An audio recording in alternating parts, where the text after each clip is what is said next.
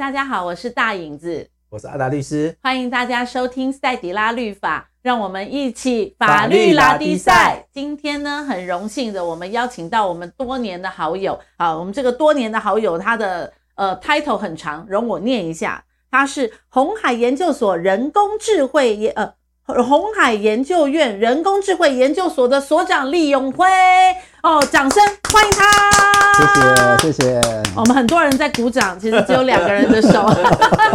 好，那永辉是我们多年的好友啊。那我们这一次邀请他来跟我们一起拉迪赛，真的也是很委屈他了，因为人家应该是。说很学术的东西，可是我们却把他拉来拉我们的拉拉迪赛的这样的一个 podcast。但是我觉得我们在拉的过程当中，还是有聊到很多很有趣的话题啊，而且这些话题是可以帮助在听的朋友们多少长一点知识。好，所以首先呢，我想问一下，就是说，哎，在现在很多人在使用 AI 的状况的里面，我们大家都有使用一些 AI 的经验，所以呢，大概都是怎么用？好，那你用的经验是什么？我先讲哦。我们这几集的访纲，其实我们就只是用 AI，然后告诉他说我要访，我要访谈，我要访谈什么样的状况，啪啪啪写了三段给我，而且这三段里面都非常的有条理，而且感觉上都可以很深入的讨论这些话题耶。所以其实包括刚刚永辉开过来的也都是自驾那种电动车了，所以其实。我觉得 AI 已经在我们的人的生活当中无可遁形的，大家都得使用了。像阿达律师，你们家有没有用那个扫地机器人？对不对？我觉得还是人少比较开心。那你不相信？不相信那个科技？那那永辉呢？你你平常怎么？你觉得 AI 那 AI 一定是你生活的日常了？对啊，对啊。比方说，我开特斯拉嘛，然后那个常常因为我常常台中，你会开车睡觉吗？呃，不敢睡啦，不然会被我老婆骂嘛。对啊，但是那个呃，像开特斯拉在开高速公路的时候，它就是会，它有这个呃，就是辅助自驾的功能，是是是，所以这样就会轻松很轻松非常多。就是以前的话，开车道非常紧张，然后要看着路嘛，然后你这个一刻都不能放松。但是现在开特斯拉的话，就觉得就就轻松很多。所以在车上就可以比较放松，可以聊天。哦，开个香槟喝茶，哦，这这也是你平常你生活的日常啦。是是是。好，所以其实我觉得我们的生活已经已经少不了这样的一个 AI 的部分。所以其实像呃写诉状，也可以用 AI 来写了嘛，哈。就我其实我最近有看到一个律师的脸书，嗯，他就说，哎，有一个人拿了一个法律问题来问他，啊，他里面其实呃就也。引用了一些法院的一些例子，嗯，但他一看就觉得很怪，怎么跟他以前 的学的好像有很多的不一样的东西，有漏洞。他就问说：“你这个东西是怎么来的？”他就说：“我是用 ChatGPT 弄出来的。” 结果其实发现，其实里面就就是因为真的他的资料库根本很多不是还不够，他是在美国那边建立的。嗯，其实台湾的法律跟美国的法律还是有很大的差别。是是，所以他其实用引用出来就变成。他他要去改他那个东西，变成很很痛苦，比自己去重新写一篇还要还要难这样子。所以，我我觉得啦，就是呃，某部分来讲，现在当然我们有看到新闻说，美国有几个很大的事务所，他们其实也已经开始有使用这样子的人工智慧的东西，去呃帮助他们在工作上会更有效率。因为确实，呃，你今天一个东西你要去。搜寻说，那这个东西的情形是符合什么案例，什么前前前面的判例的情形？我相信，因为电脑，嗯，它找资料的速度绝对比超超过人，是，所以这个部分确实，呃，需我们这部分的工作可能有有可能会被现在的就是人工智慧给取代掉。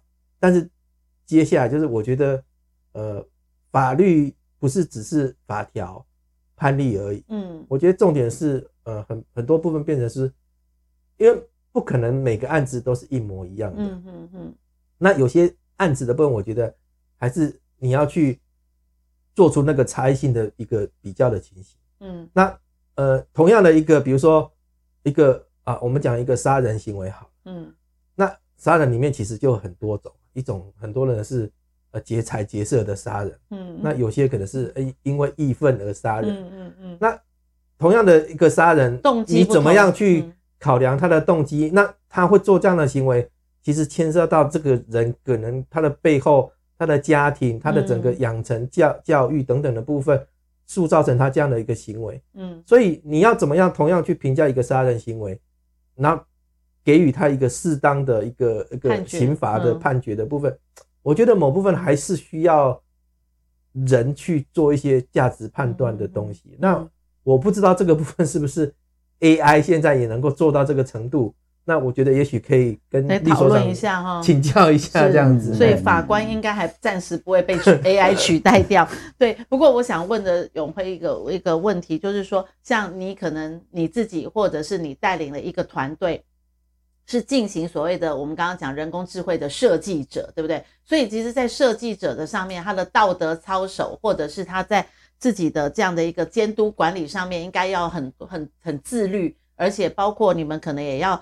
考量的是比较社会层面或整个的世界观，好国家的呃危机观在这上面。可是怎么样来监督你们这样的人嘞？那你们万一心怀不轨的时候，是不是在很多的 AI 设计上面反而就变成是一个漏洞嘞？那法律的层面应该要怎么来监督像 AI 的设计者？嗯，这是一个非常好的问题。我们其实我们 AI 所在去年啊。去年的三月三号，我们同样有办一个论坛，是，只是 这个论坛可能知名度没有这么高，所以可能大家呃比较没听过，嗯、没听。但是这个这个论坛的它的主题就跟刚才问的问题是有关的。我们这个主题叫 AI Security，就是 AI 系统的安全性。是。那呃把这个安全性再往上提一点点的话，就是。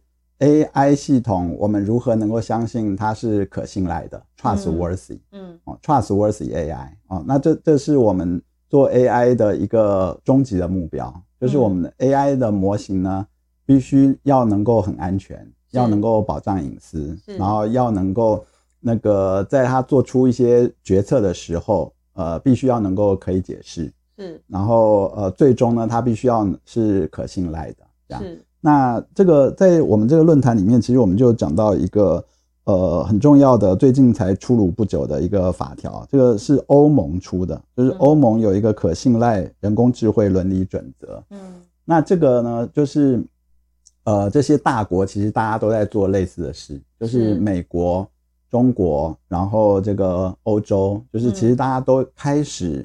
在起草这方面的一些规则，是那欧盟是跑得最快的，是就是它这个准则已经已经出来了，出来了，嗯，对，所以我们去年的论坛，我们其实就是花了很多的时间跟力气在讨论这个欧盟的这个伦理的准则，它里面的内容大概有有哪些东西。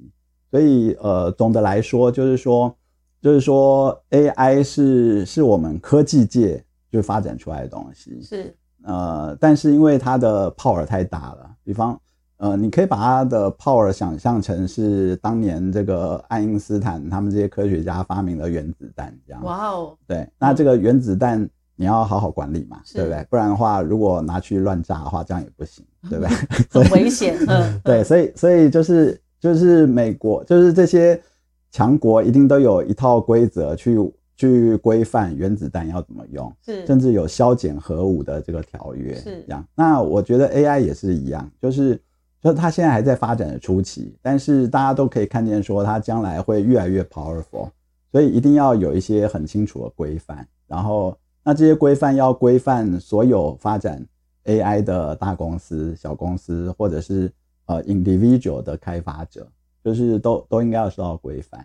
那这样这样子的话，如果大家都能够了解这个规范，而且大家都有同样的这个高标准去去要求的话，那这个刚才说的这些情况的危机就就会少很多。所以到现在这样听起来是还没有一个法条嘛，只是在一个你的规范当中，所以变成说，呃，设计者要很自律咯。那台湾的法律怎么赶快来追上，可以定定法规来规范这些设计者？对啊，台湾现在其实国内也有一些的，我知道现在也有基金会，嗯，在成立这样的一个部分，就是把很多外国的这样子的呃法律规范等等的部分介绍进来，那这个东西也是将来国我们台湾自己也要去呃，就是建立这样的一个规范法律的部分。当然有有时候这个东西就是呃，它的强度到底是到什么程度？对，就是说我那我违反的话会怎么样？我好像没有法，对对对，就就好像我们现在讲说，嗯、呃，核武的控制这些东西，嗯、说在，其实在都在于就是各个国家那些强国的他们某部分的自治，嗯，然后或者说等于是呃恐怖平衡，嗯嗯，对，否则其实真的你你你要用什么样的东西去约束，然后如果不约束的结果是什么？你说呃国际间的制裁，但是。我们现在俄乌战争，嗯，即使国际间制裁，俄罗斯还是不甩你，我照打，啊、照照样。对对对对对，所以这个东西，我觉得真的是某部分真的是，呃，等于我们自己要去，因为就是最近好像是不是马斯克在讲说，他觉得现在人工智慧甚至是它的威胁性大于之前的核武了，嗯，因为真的我们都不知道它以后会 发展到什么程度，是不是？科幻电影里面讲的那种天网 啊，或者说将来他们会取代人类，是这个东西我们都不知不都不知道会不会到这个程度。我总觉得以前呢、啊，像那种什么那个叫做《回到未来》的电影，那个时候看的时候都觉得啊，好好笑，可是。现在都觉得嗯，好真实哦，所以我现在觉得说，我现在看电影的时候，我都不敢忽略那个电影的真实性，就觉得未来好像真的会这样。不过我觉得这样听起来，我觉得还蛮恐怖的，就是我们的 AI 的设计者的这一群工程师们，哇，我们好像现在所有的 AI 智慧变成取决在于这些工程师们他们的呃道德标准啊、情感控制啊，万一他的是情绪不好，今天跟老婆吵架了，写一个什么码进去干。我听起来啊，我用我的我的话讲，就是啊，今天吵架了，我可能就埋了一个什么伏笔进去，那种，所以情绪管理要很好，道德管理要很好，然后呢，是不是在你们的工程的呃工程师当中，或多或少可能还要有一点法学素养啊？这个变成说学工程也要学法喽？嗯，我觉得你不能只点头，是，因为看不到。呃，我我我觉得至少 PM 要啦，嗯，就是夸。project 呃，product manager 或 project manager，是就是这个管理团队人，他应该要基本要有一点这种训练，是这样，要知道说什么事情可以做，什么事情不可以做。嗯，那至于 individual 工程师的话，这个可能很难管啦。但是，嗯、但是 PM 必须要负起这个整个产品的责任。责任对对，对，所以我们只能放祷告求。求神祝福所有的 PM 们都是一个道德清高标准的人。好，那我们现在回过头来讲，就是说，如果说这样的一个设计，其实已经取代了很多我们现在日常的生活。所以，其实我知道律师的工作好像就像你刚刚讲的啊，诉诉讼状好像随便下几个指令就写出来了。至少收集资料的部分啊，嗯、我觉得现在、就是、律师已经准备要被淘汰了，医生也准备要被淘汰了，对不对？所以感觉上。等一下，我们可以来讨论一下未来到底有哪些工作是会被淘汰的，这个、哪些工作是不会被淘汰的。第一个冲击到的就是阿达律师那样，对。那你先讲一下你，你你怕被淘汰吗？呃，当然会怕。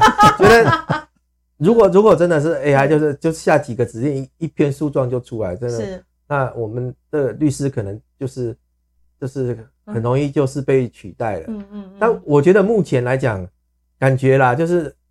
目前 AI 用到大部分都还在资料收集的部分，是。那另外有有一些是合约的部分，是。因为哎，你我可能需要怎样的合约，因为合约它有一个一个资料库嘛。那你把你要的的内容下指令之后，哎，它可以从那里面捞出来，捞出来就是一个呃类似的合约的部分。嗯。但但是我觉得这个东西最后基本上还。呃，目前来讲都还是需要人工去 check 的部分，因为现在好像它还没有办法那么精准的，就是像就是一般就是，所以现在就变成说，呃，如果在事务律师事务所里面，比如说是助理啊，或者说是呃出街的律师的部分，他的工作真的我们会慢慢可能会被真的 AI 取代的部分，但是如果是需要比较是资深的部分，那它需要一些经验。一些判断的部分，那可能文件出来的时候，可能还是要资深的律师去做一个审核它的内容。因为我这样就觉得以后的生活会很怪，很很奇怪耶。你看，做到资深一定是从初阶开始，嗯，那未来的 AI 已经取代初阶的时候，那那未来的人怎么从初阶到资深？会、啊、所以以后资深会断层诶。所以我想问永辉，未来的工作哪些是会可以保留的，哪些是会会会被 AI 取代的？那我们未来的孩子们或未来的。听众们在选择 未来的工作职位的时候，是不是可以做一个参考值的标准呢？是是，我我是觉得未来未来的社会可能中阶的工作会慢慢消失。那什么叫中阶？就是呃，我我先我先讲低阶好了，嗯、就是低阶低低阶的工作跟高阶的工作应该都还会保留。那低阶的话就是。比如说，我们我们说这个呃，比方啦，比方那个在餐厅里面打扫这个卫生，是，然后这个在厨房里面很辛苦的这个煮煮菜。哎，那个打扫卫生不是都有那个什么洗碗机器人啊、扫地机器人，这不都可以取代掉了吗？对，但是他们都只能做单一种工作。哦，你的意思是说，像那个呃那个呃打扫的，他可以。哇，叫去收银，马上打扫，再可以送碗盘，然后又可以擦桌子，就是一个人可以做很多样，这种是不会被取代的。对对对，了解的。因为因为、欸、这样听起来好像是我 哎、欸，就是我可以洗碗，马上又去拖地，然后又去晒个衣服，然后呢，对，再去折个被子，所以。家庭主妇的工作是不会被取代的，各位。没错没错，家庭主妇是万能的，是是是，所以是非常伟大的。这样，哎，对，所以这是低阶的工作。OK，好，来再来。对，所以所以就是说，这这种很复杂而且呃很琐碎，然后需要非常多的手眼协调，是的这种工作是很难在短期被取代。嗯、欸，长期的话我们还看不准，但是我觉得短期应该还很难被取代。嗯，那比较高阶的工作就是，比如说呃公司的这个 CEO 啊，或者是管理阶层，他们、嗯、他们常常需要做很复杂的决策，比方说呃收集到市场情报之后，他们要分析，要去消化，然后要去决定说下一季要生产什么产品，或者是要研发什么东西，嗯、或者是要准备什么样的原物料。是，那这些呢都是。呃，需要综合非常多的资讯，然后根据过往的很多的经验，经验然后提出一些洞见，嗯、然后对未来做一些预测跟判断。那这种呢，应该也是 AI 比较难取代的部分。那中阶的工作，哦，就比方说，比方说记者写一篇报道啦，嗯、看了一个球赛的结果，写一篇报道出来，或者是看了一篇公司的财报，然后写一个对于这个公司的分析。嗯啊、呃，或者是呃，作家要写一个故事书啊，写一篇小说啊。如果如果不是太复杂的东西，其实大家都看到 ChatGPT 都可以做得到。对，对，所以所以就是说，中间层次的工作呢，就是呃，总的来说，就是只要这个工作是 routine 的，然后有有一套的公式可以代入，然后这个工作就可以很容易的 repeat，嗯，去做的工作的话，那这种工作通常。到最后都应该很容易就被 AI 取代，所以未来的世界很恐怖哦。上上上阶层的可以存活，然后呢，就是做一些手工的劳力的可以存活，那中间的可能就被 AI 所取代了。那未来的人不是？那我就有一个迷思啦。那未来的人没有经过中间，怎么会到高阶？所以现在的状况是，各位你们可能还在高阶，所以你们就在高阶活着。然后呢，现在要进入中阶的人被 AI 取代之后，他们永远就只能做低阶，所以未来没有中阶，然后再过个二十年，没有中阶就不会有高阶，就全部都是，就全部都是机器人了，不是吗？是这样的社会吗？这样听起来有点恐怖哎、欸。呃，我我觉得其实也也也没有这么的简单去去完全划分成这样。嗯嗯嗯、我我觉得这个情况，我我自己觉得可以用我们教育来比喻。是比方说，我们现在已经有计算机了嘛，嗯，所以比方说加减乘除啊，一些很复杂的数学的运算，其实拿一个计算器出来打一打，打一打，然后结果就出来了。对。但是如果你是小小孩的时候，如果你在小学，你还是需要学加减乘除，嗯、要学用手去把它算出来。对。所以，所以就是说，这个这个训练你算的过程呢，你会在学校里面就经过一次，你不会是零，嗯、不会是完全都没算过，这样你你会被训练过。只是说等等到你长大到大学了，或者到职场了，你真的要算这些东西的时候，你就不用真的用笔这样慢慢算，你有一个更好的工具可以帮你完成这个计算的过程。嗯，那我觉得 AI 也是这样，AI 就是一个很棒的工具。嗯，但是呢，我们一般人在这个整个成长过程，你还是要被劝。就是被训练去做这些专业的事，是对你还是要，如果你是作家，你还是要被训练说，哎，怎么样从零开始写一篇小说出来？如果你是记者，你还是要被训练这个写一篇这个报道出来。嗯，但是等到你真的被训练完，进入职场之后呢，你就可以运用这些工具，帮你很快的把这些该做的事情做完，这样。对，永辉又带了一点希望回来。原本我觉得应该哇完蛋了，了无生趣的人生的时候，呃，又帮我们恢复了一点生机。我们要赶快学会什么使用，对，我们要就是会被被取代了。对，起码我们不要说，哎，回家开车回家开门开灯，哦，这个我们还可以做得到。好，好，那太好了，我们还是对于 AI 的这个领域还是有很多我们不了解的地方，嗯、我们还要持续的邀请永辉来跟我们。一起分享很深奥的话题，那我们尽量用很简单的内容带给大家很生活性的 AI 的智慧的尝试，如何来帮助我们人生过更好、更美满、更有盼望的人生的指标。好，谢谢永辉来到我们的当中，希望下一次还是可以邀请他跟我们一起法律拉比赛，拜拜，拜拜。